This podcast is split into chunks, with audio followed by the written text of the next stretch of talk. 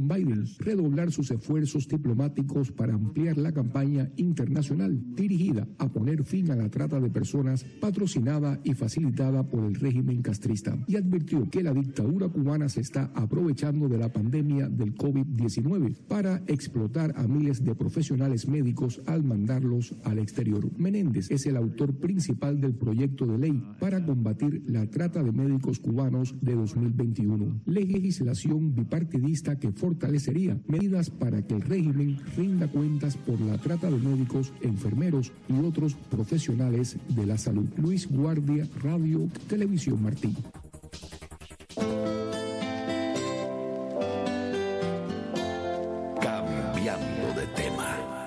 Espacio que lleva su sonido al paso de mucha gente que apuesta por una radio con contenido y modos abiertos a todo lo cotidiano que tiene esta vida. Cambiando de tema donde conviven la palabra y la música, el consenso y la discrepancia. Cambiando de tema. Bienvenidos una vez más a Cambiando de tema, un programa diferente aquí en las mañanas de Radio Martí, donde hablamos de temas diversos y hoy vamos a hablar de la vida y obra de un cantante cubano. Él también es productor, es compositor, vamos, lo que podemos decir casi que un hombre orquesta. Habanero de nacimiento, cubano de corazón y por supuesto alguien que está muy enfrascado en llevar su obra a todas las partes y sobre todo a nuestra querida Cuba.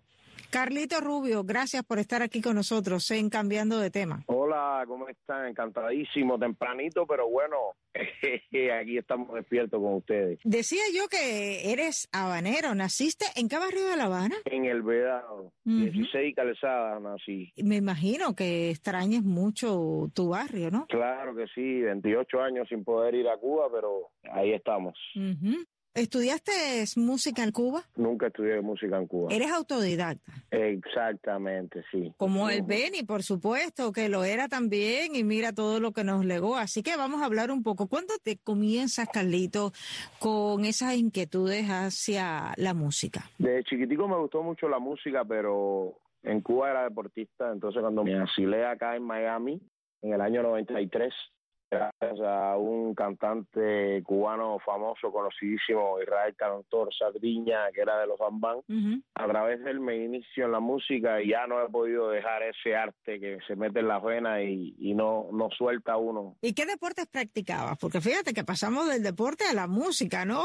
Quizá un salto ahí diferente. Sí, yo era del equipo nacional de Cuba de patinaje de velocidad, un deporte que en Cuba mucha gente no conoce. Sí. Pero bueno, existe entonces eh, fue un deporte que se inició en el año no, eh, 88 en Cuba para los Panamericanos del 91 y entonces ahí yo aproveché y, nada, me hice deportista y tuve la oportunidad de salir de Cuba y gracias a, eso estamos acá en Miami. Además, eh, déjame decirte y a toda la gente, sobre todo no a ti, sino a quienes nos escuchan, tú llegas en el 93 aquí a Estados Unidos, llegas por supuesto a Miami, donde casi todos los cubanos nos concentramos, te vas a México y regresas. ¿Por qué ese ida y vuelta? Cuéntame un poco. Yo estuve acá en Miami 10 años, 11 años más o menos, donde trabajé en muchos lugares con varias gente conocida. Acá en Miami Andén, eh, estuve haciendo coros para varias personas conocidas, hice algo de música con Luis Enrique y entonces me apareció la oportunidad de una beca en México en el SEAT, porque hice una una serie que se llamó acá Protagonista de Novela, donde estuvo William Levy también. Entonces ahí me apareció la oportunidad y me mandaron al CEA, a una escuela en México que es de, formación de actores. Nada, en México tuve la oportunidad de trabajar con, gracias a eso, mucha gente conocida en la música y en la actuación. Y bueno, y después me nació un pequeño mexicano que hizo que viniera para acá, es decir, eh, la mamá preocupada en México y esas cosas, entonces dije, bueno, a Miami y regresamos acá a Miami y, y bueno, estoy aquí feliz. En México la pasé increíble y, y me enseñó mucho. México fue una yo diría como el camino eh, de donde más he aprendido en la música y lo que es la actuación, en la formación de, de, de mía, ¿entiendes? Fue en México porque en México hay mucha cultura musical, eh, de todo tipo de cultura. Ahí estuve con mucha orquesta de diferentes géneros, es decir, estuve con orquestas netamente de son, estuve también con baladas, estuve con una cantante lírica, entonces ahí aprendí, yo creo que fue mi formación como cantante y también como actor hice serie, hice novela. México fue increíble para mí. Cuéntame el primer número musical que ya tú decides interpretar como solista. Fue una canción que me dio por grabarla, me gustaba mucho, de Pancho Céspedes. Una canción de Pancho, Señora, yo, yo decidí grabarla, hacer un arreglo musical con Ángel Arce, el que es ahora mismo productor de Gente de Zona y era músico de Manolín. Ajá, médico de la, salsa, sí. Con él decidí hacer eso, de hecho, con estas personas yo trabajé muchos años acá en Miami, en un lugar muy famoso que se llamó Café Nostalgia. Sí.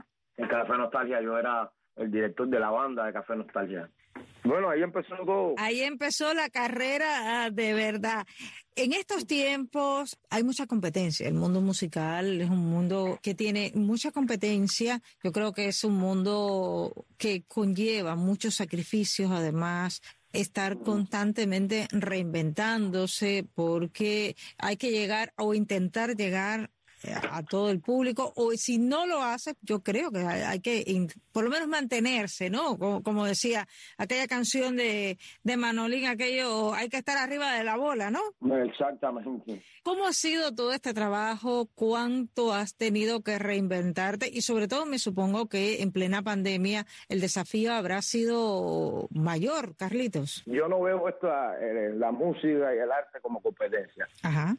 Yo no estudié música, entonces lo que hago es el poquito de luz ese, la bendición que viene del cielo, ¿entiendes? Entonces yo no creo en la competencia, yo creo en reinventarme yo mismo y esperar la oportunidad que alguna productora, algún productor se interese en la música. Mi música es bien, ¿cómo se llama? Diferente a lo que se escucha en el radio diariamente, ¿no? No es una música, no diría que no es comercial, sino es diferente.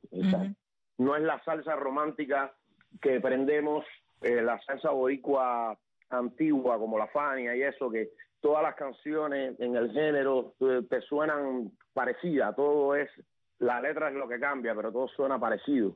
¿Entiendes? Yo soy hiperactivo también, entonces me gusta, no me gusta eh, decir, estar en un, en un escenario cantándole a la gente el mismo género, me aburro, yo mismo me aburro, me, me, se me hace canción, no, yo tengo que que una noche que esté cantando tengo que estar, eh, no sé, cantar un bolero, cantar una salsa, cantar un merengue, cantar, no sé, lo que se ocurra. Es amplísimo.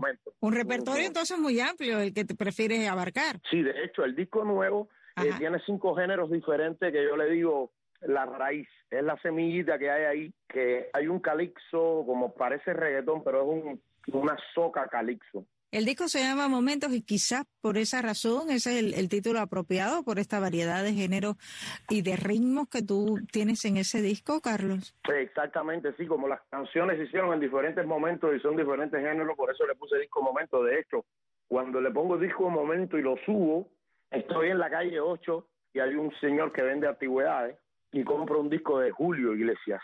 No me digas. Sí, compro un disco viejo de Julio Iglesias, me, encantó, lo vi, le vi en la carátula y cuando lo oro, da la casualidad que se llama Momentos también. Y digo, estoy bien, estoy por el camino, es una señal de estar en el camino.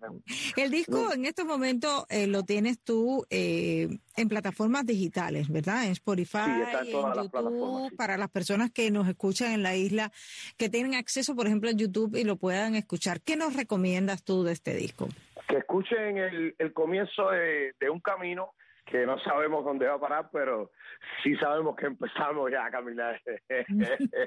empezamos a caminar y a, a divertirnos, a divertirnos, a ser feliz, nada más que eso. Es lo que propongo yo con mi música, porque yo, yo a través de la música busco la felicidad y la tranquilidad y salir un poco de, de esta vida tan intensa que llevamos. Y entonces a través de la música uno como que abre su las líneas que tiene uno paralela ahí, como que las abre un poquito más y, camina así.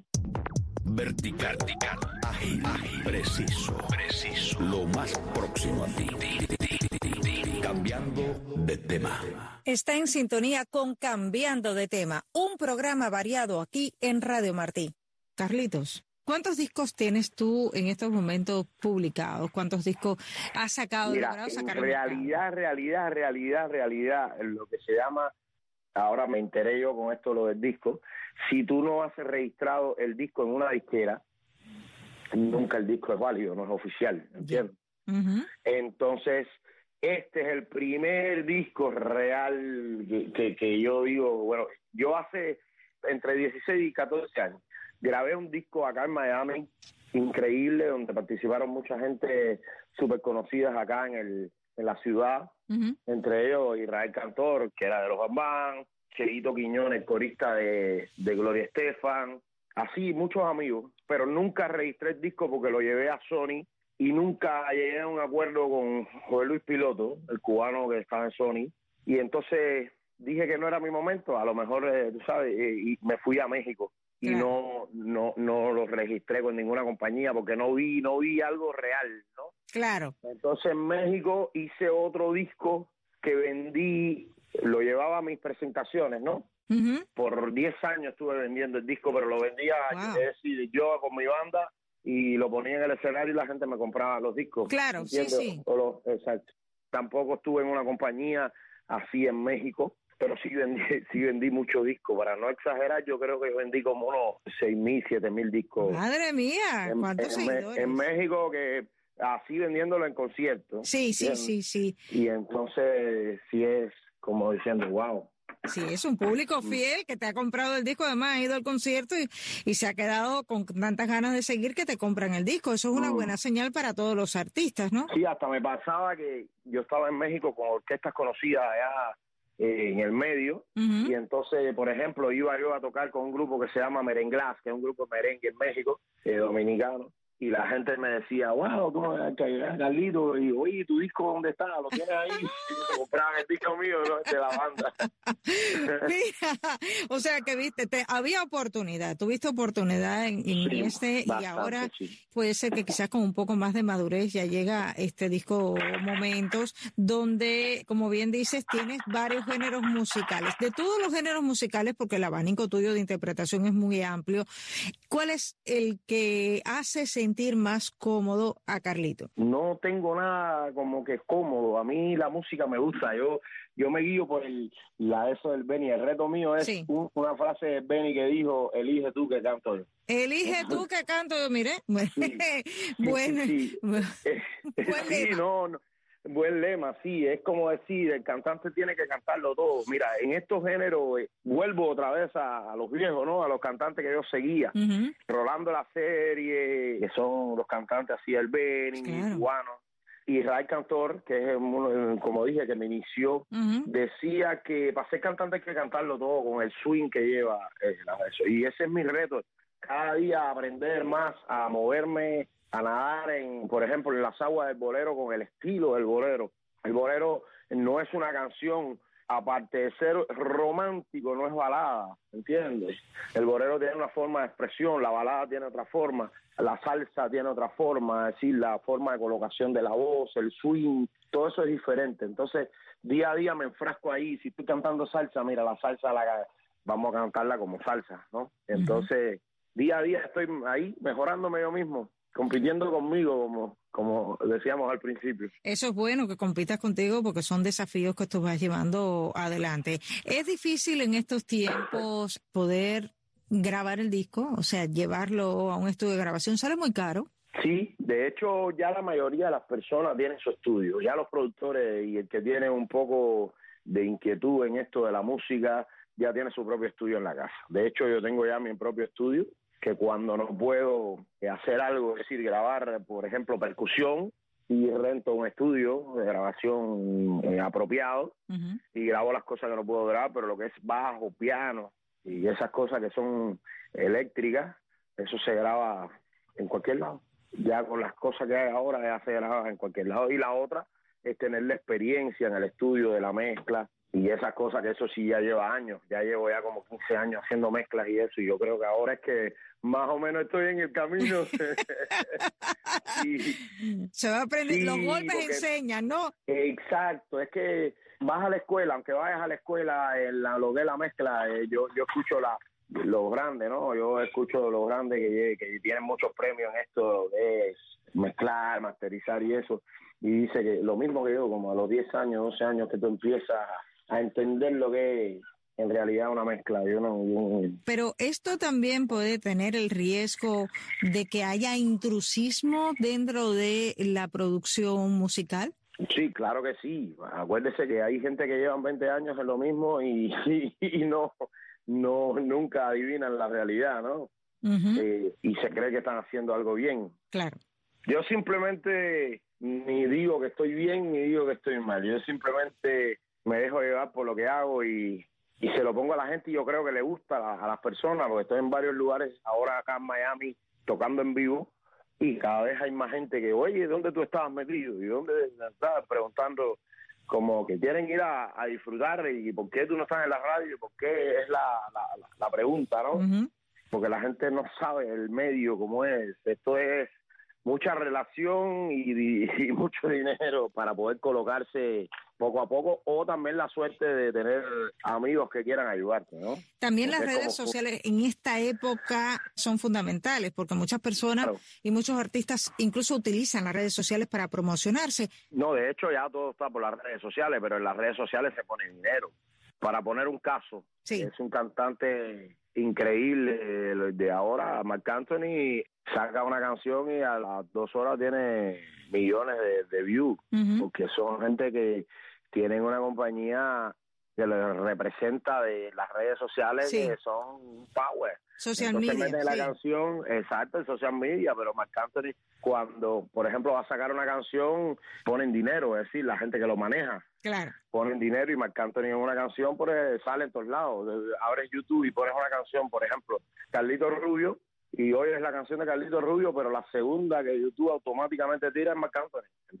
Entonces, eso se maneja con dinero. Es bueno que tú se lo expliques además porque los músicos en Cuba ahora mismo que están intentando promocionar su obra, promocionar su música y sobre todo muchos músicos independientes que hay en estos momentos, quizás no conocen estos vericuetos de la promoción y sobre todo estos vericuetos de las redes sociales y por eso es fundamental que alguien desde aquí también les pueda instruir de alguna manera, ¿no? Me parece excelente el comentario que acabas de hacer al respecto. Ahora mismo estamos promocionando este disco tuyo con momentos donde hay una amplia variedad de ritmos que vamos a estar disfrutando aquí. Te estás presentando en muchos lugares de Miami. Aquí hay una zona en Miami para las personas que nos escuchan en la isla que se llama Wingwood, que es una zona que se ha recuperado, es una zona, digamos, bastante cultural y allí sueles presentarte habitualmente. Pero, ¿qué sueño te gustaría cumplir? En la música. O en la vida. Lograr el objetivo que me decidí, a, caminar este camino de la música solo, porque yo,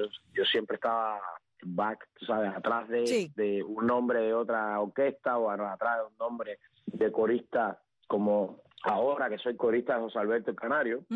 Entonces ya dije, ya, ya, ya, ya basta, porque la gente, oye, haz algo tú solo, enfócate tú, tienes el talento, que sé yo, sabes que hay mucha gente que te rodea y ahí ya uno empieza a escuchar, te camina solo, camina solo y debo tener algo de, de, talento, ¿no? Para que la gente está arriba de mí, haga algo solo y ya hasta ahora me decidí. Y entonces, nada, el sueño es, la gente dice ser famoso. Yo diría que la música la conozca el mundo, te convierte en famoso, ¿entiendes? Pero ese es mi sueño en realidad, que mi música, mi forma de expresión, eh, ahí la conozca el mundo, ¿no? Que baile con ella, que la escuche, que se escuche en una radio, en, no sé, en Irak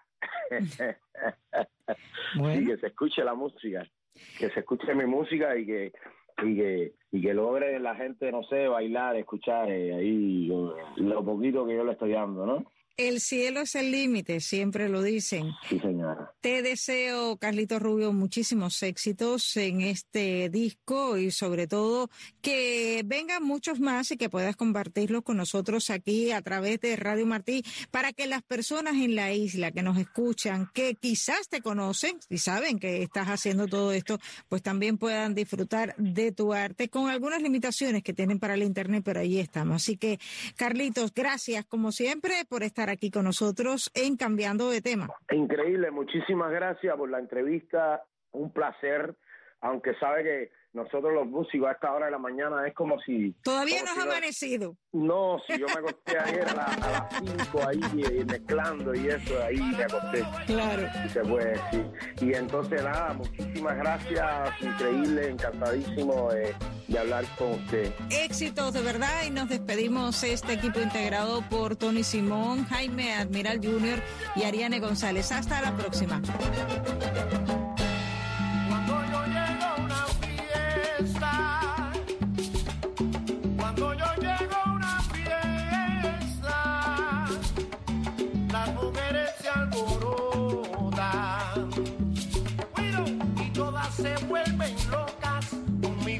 A la ileana se discuten por bailar. La y la rumba buena porque dice que yo tengo un sabroso movimiento y un paso que quema suela. La calle ha sido mi escuela en el verbo de rumbiar que me ha enseñado del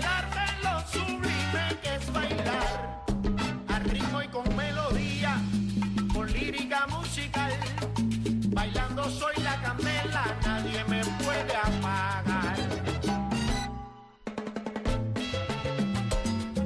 Yo soy el bailador, el que lleva el sabor.